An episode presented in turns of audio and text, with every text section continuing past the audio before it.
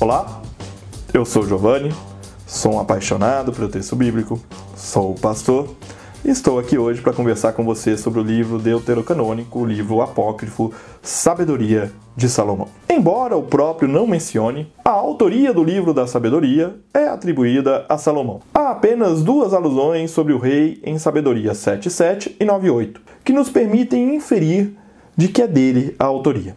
Inferência nem sempre é conclusão. Na Septuaginta, ele recebe o título de Sabedoria de Salomão e na Vulgata, de Livro da Sabedoria. O livro se encaixa na tradição de literatura sapiencial israelita, ao lado de Provérbios, Jó, Eclesiastes e o Eclesiástico, este último também apócrifo. O livro apresenta orientações para viver uma vida de sabedoria e temor a Deus, único caminho contemplado pelo autor para uma vida satisfeita e realizada. Em sua jornada, o autor procura apresentar respostas ao sofrimento injusto. O livro possui claras evidências da influência helenística em alguns trechos. Os capítulos 6 a 9 possuem estrutura e linguagem similares aos tratados gregos sobre as tarefas de um rei. Claramente, Percebe-se a influência do estoicismo e do platonismo em muitas das sentenças do livro. Isso não quer dizer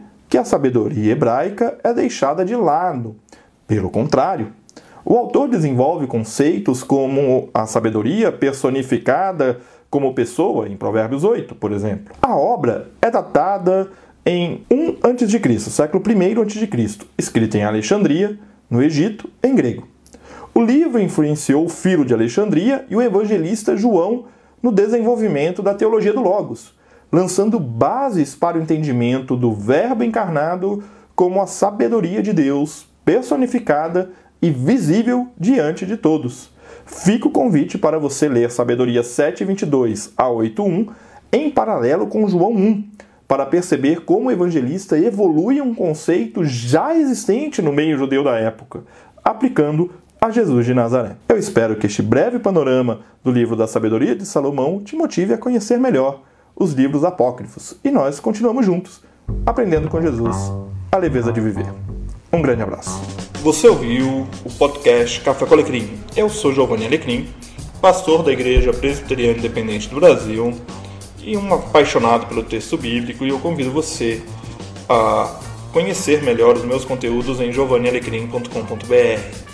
Um grande abraço e seguimos juntos, aprendendo com Jesus a leveza de viver.